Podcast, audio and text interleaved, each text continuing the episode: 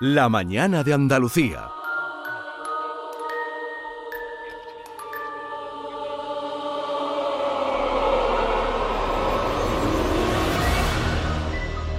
Segunda parte de las caras de Belmez, que fue el tema que nos trajo el otro día eh, Javier Pérez Campos. Mm, Un misterio largo en el tiempo y al que eh, de vez en cuando revisa Javier Pérez Campos. Javier, buenos días. Hola, muy buenos días. ¿Qué tal Hola. estás? Bueno, muy bien, aquí sobreviviendo a, a todo este, este mundo tan extraño que estamos viviendo. Que sí da miedo. Este mundo sí que nos tiene asustados a todos. Este da más miedo, Sí. da más miedo que el otro. Por eso necesitamos el misterio también, ¿no? Sí. Es un foco de esperanza, creo yo. Solo el misterio, decía García Lorca, nos hace vivir solo el misterio. Recapitulamos brevemente, Javier, hace solo unos días murió Miguel Pereira, el hijo de María Gómez Cámara y propietario de la casa de las caras de Belmez de la Moraleda. 23 de agosto eh, de 1971. María Gómez Cámara, como nos contaba el otro día eh, Javier, la semana pasada, número 5 de la calle Real, friendo pimientos, descubrió una cara. Y a partir de ahí, a los pocos días, empezó a aparecer nuevas caras en el suelo. Todo eso no- nos contaba Javier, las caras que se movían, que envejecían, que mutaban. Y un feto que fue creciendo y transformándose en niño. Una mujer que sostiene una especie de ramo de flores, que con el tiempo se transforma en una copa. Eh, todo eso nos contaba de la historia de las caras de Belme de la Moraleda.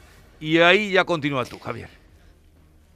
Exacto, es un, un buen resumen, ¿no? Ahí llegan los parapsicólogos eh, que empiezan a obtener psicofonías. Recuerdas que contábamos cómo la Guardia Civil aparecía allí y, y era testigo, digamos, de cómo se desprecintaba la cinta, se introducía en el magnetofón, se empezaba a grabar a la una, a las 2 de la mañana, a las 3 de la madrugada, silencio absoluto, y en esas grabaciones que se reproducían después en el silencio de la madrugada, a veces aparecían voces, voces que daban mensajes, como una que decía Germán pica patio, haciendo referencia a Germán de Argum el parapsicólogo que estaba allí presente, se pica el suelo, empiezan a aparecer cientos de huesos de niños, nadie sabe muy bien lo que hay debajo de la casa de las caras de Belmez, y la semana pasada escuchábamos una psicofonía prácticamente inédita, eh, obtenida de una de las grabadoras de Germán de Argumosa. Vamos a volver a escucharla porque son como unas voces de niño diluidas en el tiempo y en el espacio.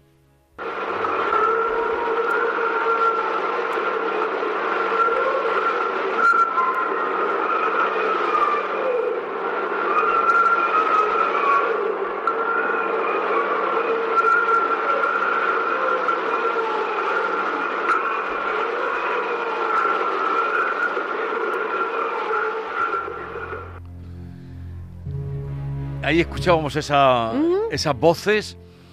¿Y qué pasó después? Fijaos, la semana pasada Norma apuntaba y, es un ejemplo ¿no? de mucha gente que cree que esto eh, pudo ser un fraude o fue un fraude que ya se había demostrado. Todo esto se debía a que el 25 de febrero de 1972 el diario Pueblo publica Se acabó el misterio, las caras han sido realizadas con eh, cloruro y nitrato de plata que sometidas a luz ultravioleta empiezan a emerger del suelo. Bueno, eh, mucha gente se quedó con esa información creyendo que era verdadera, pero Antonio Casado, el periodista que firmó la noticia, reconoció tiempo después que en realidad se inventaron la fórmula, que habían recibido presiones en el periódico para acabar con el misterio desde, desde el gobierno de Franco y tuvieron que eh, obedecer, evidentemente. Lo que nadie sabe o muy poca gente sabe es que en los años 90 el grupo EPTA, este grupo de investigación formado por Sol Blanco Soler, por el padre Pilón en su momento, en colaboración ni más ni menos que con el CSIC, hicieron un estudio en el que no encontraron rastros de pintura, de nitrato de plata, ni de nada que se le pareciera ni remotamente. Aquello no se publicó porque la gente ya creía, evidentemente, que las caras habían sido dibujadas. Pero fijaos, en el año 2014 nosotros decidimos dar un paso más eh, y dar una respuesta definitiva. Al fin y al cabo, desde ese último estudio del CSIC había pasado mucho tiempo, creímos que quizá había nuevos métodos para eh, analizar el cemento y para intentar encontrar qué tipo de sustancia estaba generando ese tipo de caras en el suelo. Y es más, eh, os diré honestamente que cuando nos reunimos el equipo de Cuarto Milenio en el año 2014, en aquel verano, eh, planteando cómo íbamos a hacer la que utilizamos como Operación Belmez, todos creíamos que íbamos a encontrar la respuesta. Todos creíamos que íbamos a encontrar algún tipo de sustancia en el suelo que hasta el momento no había podido ser descubierta, pero que iba a estar ahí y que íbamos a dar la respuesta definitiva al misterio de las caras de Belmez. De hecho, el programa se llamó eh, Operación Belmez, la respuesta definitiva. Sí. Bueno, lo que hicimos fue contactar diferentes eh, laboratorios de análisis y de estudio del cemento. Eh, encontramos uno en Valencia, que es uno de los mejores de eh, Europa. El doctor José Javier Gracenea, eh, bueno, pues acudió con nosotros a Belmez de la Moraleda. Acudió también en esa operación especial una notaria de Huelma, un pueblo que está muy cerca de Belmez, Mm. para dar fe de la recogida de muestras, de que todo se había realizado de manera minuciosa. Eh, fijaos, lo que hicimos fue, junto a esta notaria, junto al eh, profesor Javier Gracenea, fue picar algunas partes del suelo. En algunas de ellas eran zonas oscurecidas donde había cara, sobre todo de una de las caras más famosas y más antiguas que fue bautizada como el Pelao, que está, digamos, en una losa apoyada contra la chimenea. Fuimos extrayendo muestras, trocitos de piedra de las caras de Belmez, tanto del suelo normal como del suelo donde había rostro, de esa sustancia oscurecida que va formando ojos, bocas, sonrisas, eh, fetos, como decías Jesús, eh, figuras como la de un padre y un hijo. Bueno, picamos minuciosamente durante toda la tarde. Em, lo que hicimos fue introducir las diferentes muestras en distintas bolsitas que Sí. se fueron etiquetando. Muestra de cara, muestra de suelo sin cara. Algunas se las llevó la notaria, otras, eh, bueno, la notaria se llevó todas las muestras porque Sí. hicimos una cadena de custodia. Ella sería la encargada de enviarlas desde su despacho hasta el, el- el- el lugar donde se iban a analizar y ella iba a recibir el resultado del análisis para hacérnoslo llegar a nosotros. Es decir, en todo momento ella estaría presente para que no diéramos gato por liebre, Sí. para que todo fuera un proceso limpio. Bueno, imaginaos nuestra sorpresa cuando unas semanas más tarde la notaria de Huelma nos llama, nos dice que está el informe eh, listo para enviárnoslo, nos lo hace llegar y lo que leemos es que no hay ni rastro de ninguna sustancia química en esas caras. No hay nada que pueda haber originado de manera química, digamos, Sí. em, todo lo que hay ahí. Digamos que los elementos que encuentran son los propios del cemento. Bueno, eh, decidimos hacer otro tipo de investigación, quizá más subjetiva, que es acudir a la casa a pasar una noche e intentar eh, eh, captar algún tipo de fenómeno. Desplegamos diferentes cámaras por la casa. Digamos que son dos plantas, es una casa humilde Sí, de pueblo. Nadie había subido nunca a la segunda planta, que es donde eh, dormía María Gómez Cámara. Eh, la, propietaria de la casa, ella siempre nos contaba que cuando em, subía a dormir a veces pensaba que sus caras, porque hablaba de ellas con mucho cariño, estaban cuidándola. Bueno, pues subimos todos a la habitación de María Gómez Cámara, dejamos unos detectores de movimiento, uno colocado mirando a la pava, a esa cara más emblemática, eh, con una especie de reguero de sangre o de vómito que sale de la boca, con una sonrisa extraña. Ahí había un detector de movimiento y una grabadora, y colocamos otro detector de movimiento en la escalera que subía a la habitación. En esa habitación estábamos Iker Jiménez, Carmen Porter, eh, Clara Taoces y los, eh, bueno, el hijo, los hijos de María Gómez Campa. En un momento dado, uno de los hijos, eh, digamos que hay un ambiente muy íntimo, porque Iker y Carmen llevan años visitando a la familia, son como amigos de la familia, ¿no? Sí. Se creó un ambiente muy especial en la noche, empezaron a hablar de su madre y uno de ellos dijo, yo creo que mi madre está aquí con nosotros y me gustaría que ya que han venido Iker y Carmen, si es ella la que está con nosotros, nos haga una señal. Hmm.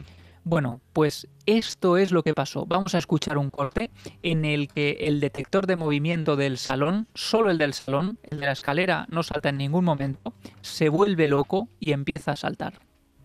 Ojalá, ojalá tuviéramos enseñado una mujer con la que tanto tiempo, ¿no? Y, y que tenemos un afecto entrañable.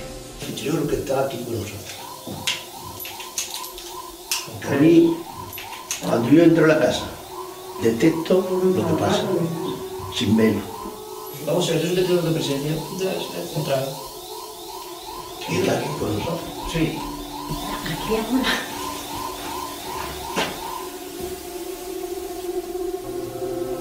Ya que estamos aquí, que ha venido tu hija y Carmen, que mi madre hicieron una señal como que estaba con nosotros.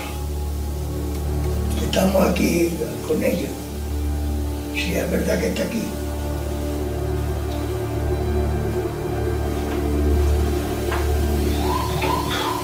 Entrado gente.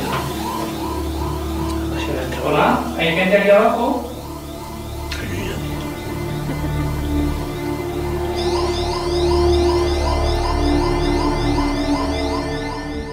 Bueno, el, detec- Guau. el detector no para, ¿no, Ey. Javier? No para, eh, hasta 28 veces saltó, Madre. pero fíjate, a mí se me oía preguntar, hola, ¿hay alguien ahí abajo? Sí, sí, te hemos Con voz oído. un poco entrecortada. Hay alguien ahí abajo, pero el detector Y- no para, no, no deja de Bueno, sonar. pues saltaba, eh, terminaba de sonar y volvía a saltar.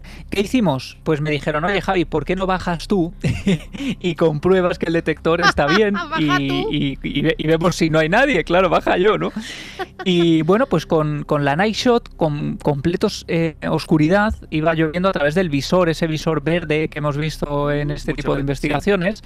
Ahí iba yo, cogí el detector de movimiento de la escalera que no había saltado nunca, llegué al salón, delante de mí el detector volvió a saltar, se me puso la piel de gallina, no puedo evitar eh, contarlo, no me avergüenza porque desde luego había mucha tensión.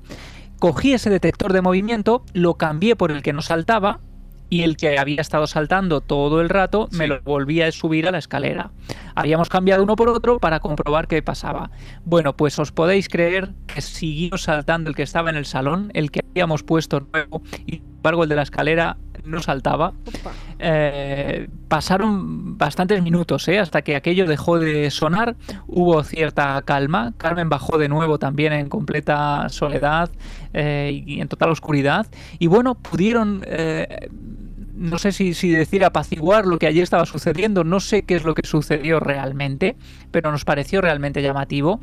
E hicimos otro tipo de experiencia que nos pareció muy interesante, eh, junto a Luis Alamancos, un perito eh, que había traído una serie de microscopios muy especiales, una microscopía avanzada para observar las caras prácticamente desde dentro. Lo que hicimos fue revisarlas una a una. Esto fue muy interesante porque lo que nos demostró es que tampoco había trazabilidad.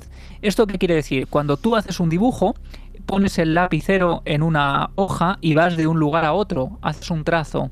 Aquí no había trazos, era como si las caras hubieran emergido como una especie de hongo, eh, pero tampoco era un hongo porque sigue siendo la propia sustancia del, ce- del cemento, las propias manchas del cemento. Con lo cual, eh, fijaos, yo creo que, que la manera más exacta y más eh, hermosa incluso de describir las caras la hizo el propio Germán de Argumosa, este parapsicólogo que acudió mil veces a la casa y dijo, creer que las caras de Belmez son simples manchas que el cerebro interpreta como rostros es como pensar que lanzando al azar un puñado de letras en el suelo pudieran salir 10 páginas del Quijote. Bueno, las caras de Belmez de la Moraleda, eh, que nos hablabas que has ido reiteradamente por allí. ¿Y la casa de quién es?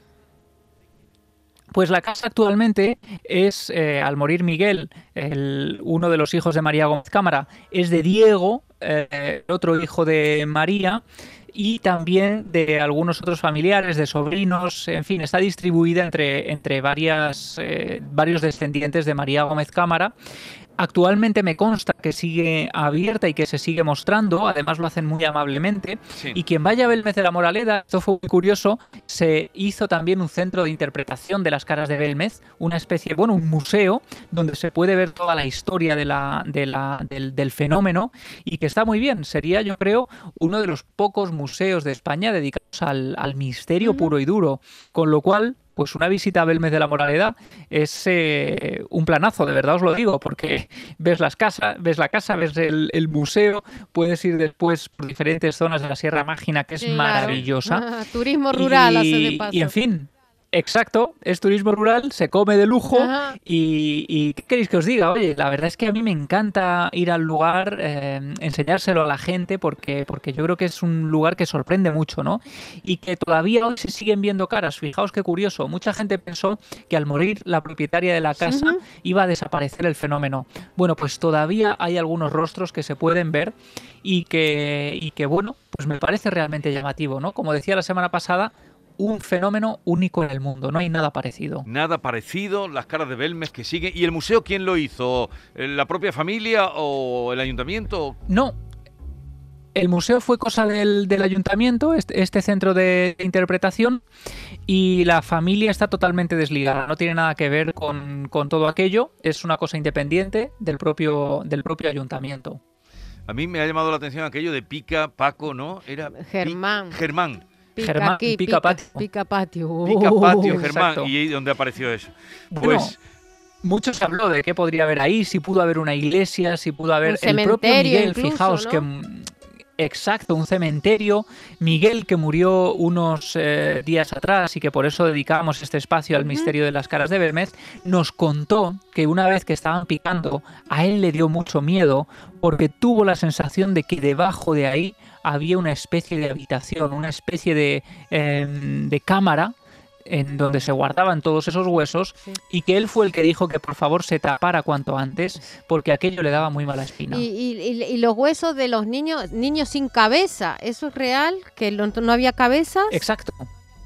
No aparecieron cráneos, solo aparecieron huesos. eh, y de hecho hay fotografías de cómo se iban apilando esos huesos en una humilde caja de zapatos, que de verdad que es impresionante. es que es todo misterio, Sí. Norma. ¿Dónde todo están misterio. las cabezas? Ah, eso es el misterio. ¿Y- y- Eh, ¿Qué nos quieren contar esas caras? Bueno, si nos está escuchando al- Ay, se nos ha cortado. Se nos ha cortado. Uy, qué miedo. ¿Por qué se nos ha cortado? bueno, eh, Javier, no sé si me puedes Sí. escuchar porque se nos ha cortado la comunicación. Ahora hablamos contigo, pero ya estaba hoy presentado este misterio. Muy interesante. Lo que sí queremos es invitarles a que nos digan a través de Twitter o a través del 679 40 200 si quieren propuestas para futuros casos de los que nos hable Javier Pérez Campos, que eh, su Twitter es arroba Javi Pérez Campos. Que hasta ahora ha respondido a todos. Se lo sabe Eh, todo. Javier, creo que ha vuelto a la comunicación, ¿no? He podido volver del otro Vale. lado. Pero- Ah, nunca mejor dicho. Eh, nada, ya habíamos eh, propuesto a nuestros oyentes que nos hagan sugerencias para próximos capítulos y hasta la semana que viene, Javier. Bueno, será un placer que nos sigan enviando sus casos, sus ideas y seguiremos viajando con ellos. Venga, un abrazo. Buen Un fin de semana. Un Adiós. abrazo. Hasta Adiós.